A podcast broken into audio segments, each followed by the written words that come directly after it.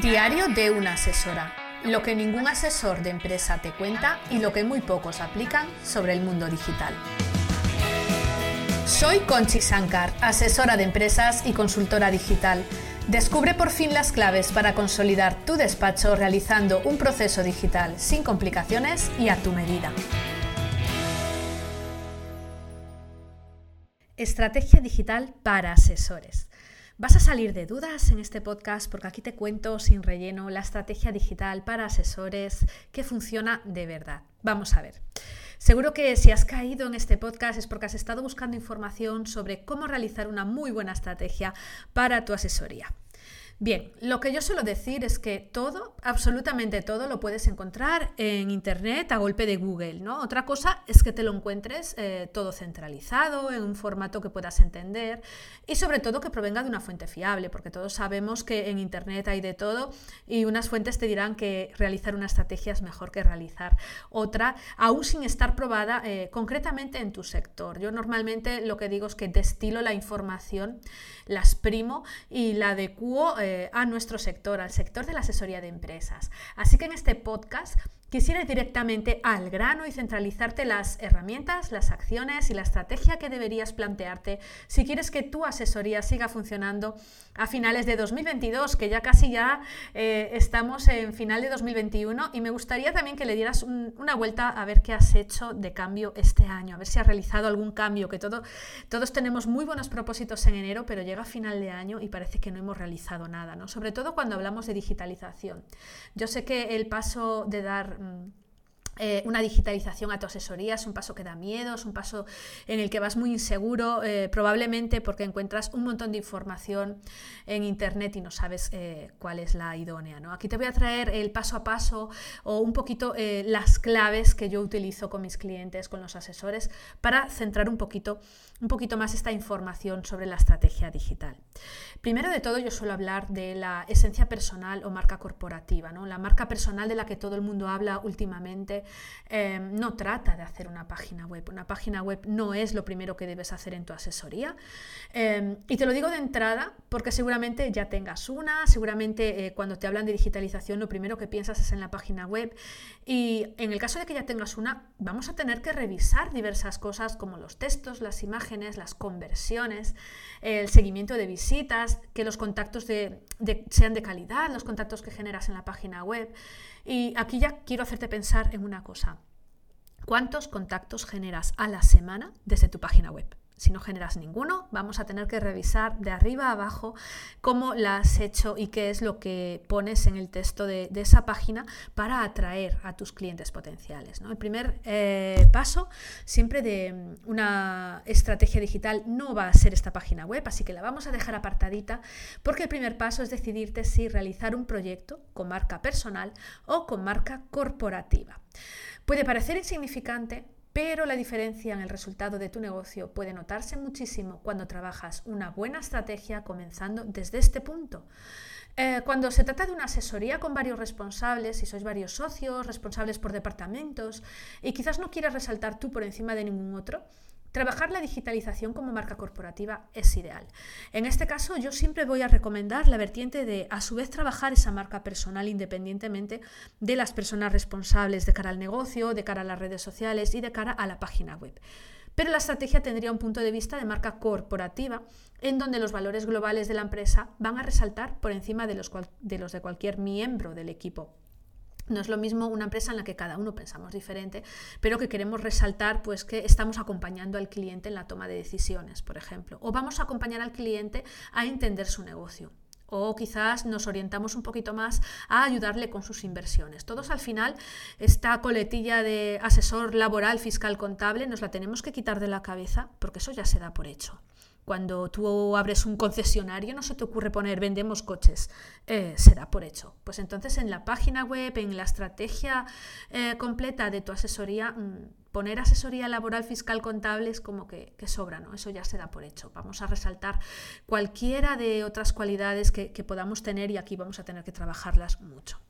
Por otro lado, eh, cuando se trata de una asesoría con un único responsable, puedes tener equipo o empleados, ¿no? Pero el negocio es tuyo, por ejemplo. Eres tú el que toma las decisiones importantes y sobre todo eres tú la esencia visible de cara a tus clientes. En este caso, Comenzar un proceso de digitalización en base a tu marca personal es la estrategia ganadora. ¿Por qué? Porque absolutamente todo lo que hagas después va a encajar en su totalidad contigo. Y eso se nota. Tus clientes lo van a notar, ¿no? Al final, cuando creas una, asesoría, cuando la, la empiezas a adaptar en base a tu marca personal, aunque esos clientes trabajen eh, o estén en contacto con cualquier otra persona de tu equipo, van a notar ahí tu esencia, ¿no? Se trata de impregnar a esa asesoría con toda tu esencia, ¿no? Con la tuya, de marca personal. Esto sería por un lado, ¿no? La marca personal. Pero en segundo punto, me gusta hablar de los objetivos profesionales y personales, ¿no? y me podrás decir aquí, ganar dinero, ganar mucho dinero. Bueno, hay vida más allá del dinero, hay objetivos, así que cógete un Excel, por ejemplo, y apunta en una columna los objetivos profesionales que tengas y en otra columna los personales. Pueden ser económicos o no, por ejemplo, conseguir mejor comunicación con mi equipo, documentar el paso a paso de nuestros clientes en el negocio, no trabajar por las tardes durante los meses de verano, eh, pasar tiempo de calidad en familia sin pensar en esos cierres trimestrales que a todos nos traen de cabeza, ¿no? Ahora, una vez que tengas estas dos columnas, busca un punto de encuentro entre ambos objetivos, ¿no? Los objetivos profesionales y los objetivos personales. Y vea por ellos. Lo ideal es establecer junto a un consultor estratégico un buen plan de acción para poder llegar a esos objetivos. Es decir, que no te quedes solo en elaborar el Excel y ya, que pienses que los objetivos se van a cumplir solos. No, vas a tener que elaborar un plan de acción para que esos objetivos se hagan realidad. Aquí, en este punto precisamente es donde la mayoría de asesores estáis atascados porque sí que noto que tenéis muy claro hacia dónde queréis ir y tenéis claro que queréis crecer, que queréis tener más clientes, más visibilidad o incluso tener una marca con más reputación. Pero os atascáis y no tomáis acción en el siguiente paso. Eh, para ello, el tercer punto os va a ayudar mucho, que es eh, tener muy claro el software de calidad para la digitalización interna. De nada sirve que eh, realices campañas de publicidad para captar más clientes y luego mm, dentro del despacho no tienes unas tareas automatizadas, ¿no? Internamente es el primer paso que tienes que dar, hacer ese diagnóstico a todas las herramientas digitales que utilizas dentro del despacho, si no utilizas ninguna, implementarlas, formar al equipo para demostrarle que esas herramientas le van a ayudar a ahorrar unas dos horas al día, tres horas, dependiendo de cómo tengas ahora la asesoría. Vas a poder ahorrarte este tiempo y sobre todo que el equipo colabore, eh, tanto a nivel formativo como a nivel de implementación, ¿no? tener centralizada también toda la información, tener centralizada la comunicación, que no se la guarde de cada uno del departamento, sino que la tengáis accesible a todos los miembros del equipo. Esto es algo muy importante y mm, aparte esto para mí es una maravilla hecha realidad, ¿no? que marcó la diferencia notablemente en mi asesoría desde que lo implementé, el tema de las herramientas digitales y la comunicación centralizada. Em, como cuarto punto, eh, ya tenemos, por ejemplo, las estrategias online. ¿no? Eh, no todo vale, en las estrategias online, y aquí ya sí que me pongo normalmente como muy estricta, ¿no? No vale estar en LinkedIn y decir que tienes un perfil de LinkedIn si solamente te dedicas a leer y observar lo que hacen los demás. Aquí hay que tomar eh, acción de alguna manera, ¿no? Mm, a veces existe el miedo en nuestro sector de, uy, no voy a opinar porque mm, estoy en un mundo en el que tengo que dar una apariencia, no me puedo mojar con opiniones. Es que no es que no puedas mojarte con opiniones, es que debes hacerlo para destacar. Si realmente eres una persona mm, profesional, sabrás opinar sin dañar a nadie, sin herir los sentimientos de nadie, pero claro que es importante marcar esta diferencia y dar la opinión y dar la cara y decir yo opino esto, esta soy yo, ¿no? Y esto en LinkedIn sobre todo es una red social en la que se miden muchísimo los comentarios, eh, pero por suerte ya hay profesionales que se atreven y no solo se atreven a dar sus opiniones, sino que se han dado cuenta de que es lo más importante, ¿no? Eh, dar tu opinión y no ser, pues nada, un loro más que repite lo que dicen los demás y todos queriendo aparentar y una normalidad, cuando al final eh, solamente se destaca si eres tú mismo, ¿no? Em, en Instagram es diferente, ¿no? Ya hay asesores en los que, se mojan bastante más, eh, saliendo pues, con algún bailecito de estos típicos de eh, dando tips eh, contables o tips de fiscalidad que están muy bien.